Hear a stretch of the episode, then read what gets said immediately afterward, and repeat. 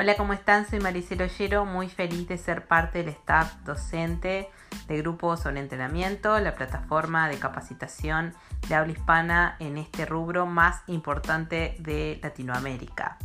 De la mano de Federico Rossi Capacitaciones presento la primera edición del curso en terapéutica ortomolecular de la antropometría a la nutrición de precisión. Vamos a pasar por dos módulos donde vamos a encuadrar los procesos somatopsíquicos de atletas y personas dedicadas al entrenamiento y a la recomposición corporal, enmarcando conceptos de, por ejemplo, salud de precisión, nutrición genómica, nutrición ortomolecular los fundamentos, las vías metabólicas, todo lo que tiene que ver con las teorías del envejecimiento y los procesos que abarcan las disfuncionalidades neurológicas también y los cambios en la conducta.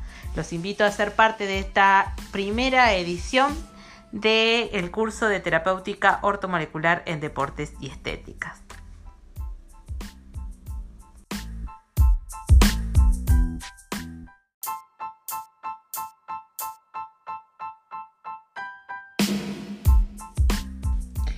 Preocuparse por cosas que no están bajo nuestro control solamente nos genera ansiedad y frustración, además de que nos distraemos de la verdadera mente importante, que es nuestra próxima acción.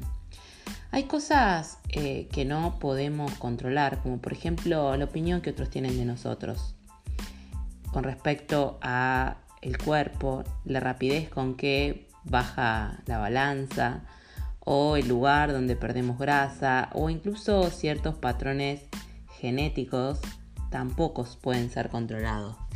Pero hay cosas que sí podemos controlar, como por ejemplo el esfuerzo. Es relativo, ¿no?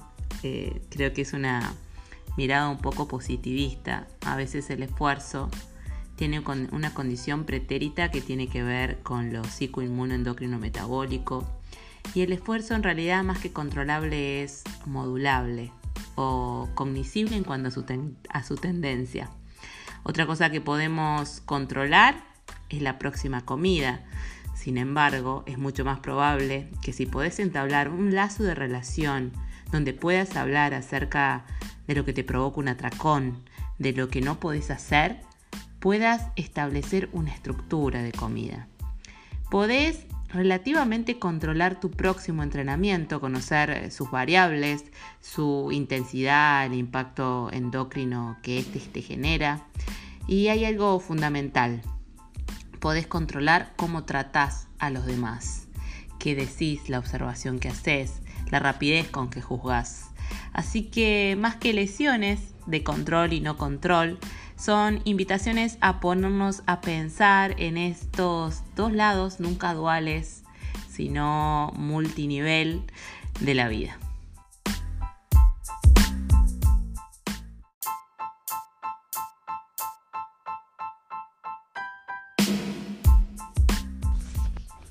Contar o no contar calorías.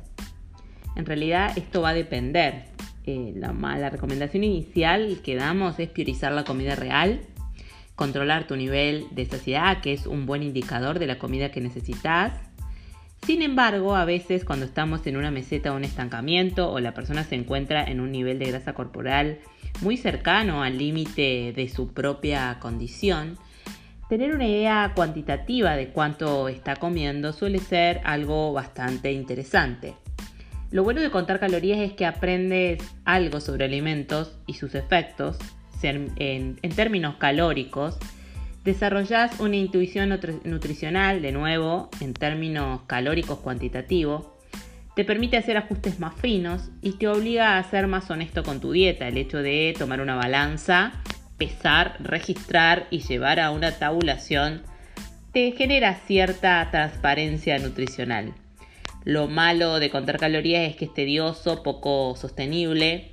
Siempre hay un margen de error, incluso de un 20 o un 30%. Y además puede crear desconexión con las sensaciones internas de hambre y saciedad. Además puede causar ansiedad y rigidez mental.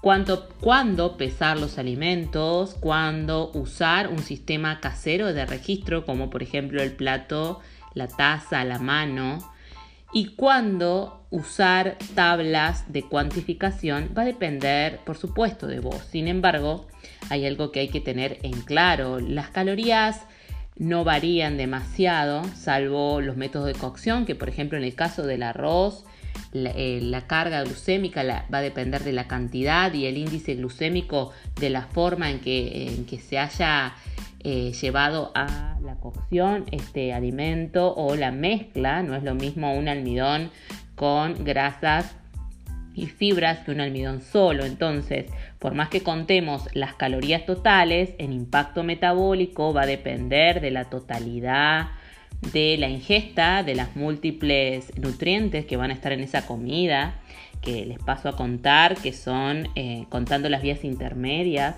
de metabolismo, son 49.000 sustancias. Entonces, el hecho de controlar una variable cuantitativa como las calorías es bastante, tiene un margen de error amplio.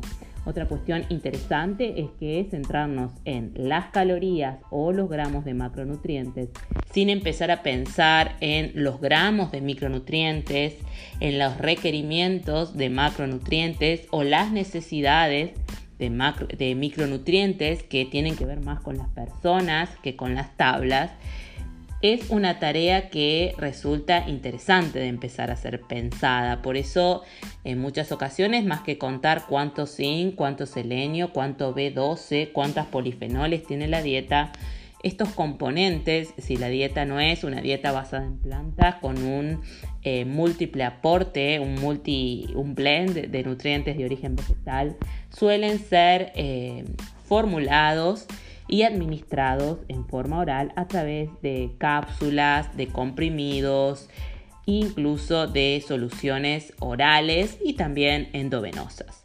Entonces, contar calorías va a depender de la etapa en la que vos estés con tu reprogramación alimentaria. Siempre recomiendo que esta actividad se inicie con alguien que pueda estar modulando o observando esta, esta actividad, porque mm, les voy a contar en, trastornos de la imagen corporal, bulimia, anorexia, estos trastornos dismórficos no clasificados, incluso trastornos de la alimentación no especificados, las llamadas entre comillas adicciones alimentarias. Bueno, estos pacientes tienen en común que empezaron con una entre comillas también inocente tarea de control de la ingesta. El control puede ser enfermizo, puede generar iatrogenia, ya sea un control ejercido por el propio paciente o el control que se inicia con un profesional. Entonces, siempre también recomiendo que el lazo social, el intercambio de palabras sean en contextos prudentes. Eh, la virtualidad a veces eh, no es que desconecte, pero sí limita algunos tipos de intercambio, más con esta cuestión de eh, que los mensajes se escuchan en tiempo diferido o se leen en condiciones emocionales diferenciales. No quiero irme del tema, pero es hora de empezar a pensar al celular como un órgano endocrino, como un órgano tecno-endocrino, eh, fabricador de inductor, estímulo, estímulo aferente de secreciones hormonales. Eh, todos sabemos que un mensaje nos cambia el ánimo, todos sabemos que podemos llorar en una pantalla y si interrogamos más las sensaciones de envidia, impotencia eh, y ganas de alcanzar ciertos ideales físicos a través de las fotografías, incluso dudosas en las redes sociales, es un común denominador. Entonces, desde contar calorías hasta el celular como aplicativo, como órgano, como inductor de respuestas, son variables a pensar en esta nueva virtualidad que impacta directamente el cuerpo como territorio. Bueno, para más de estos tips, para este tipo de historias, me buscan en arroba mariceloyero y también en Instagram y en Facebook.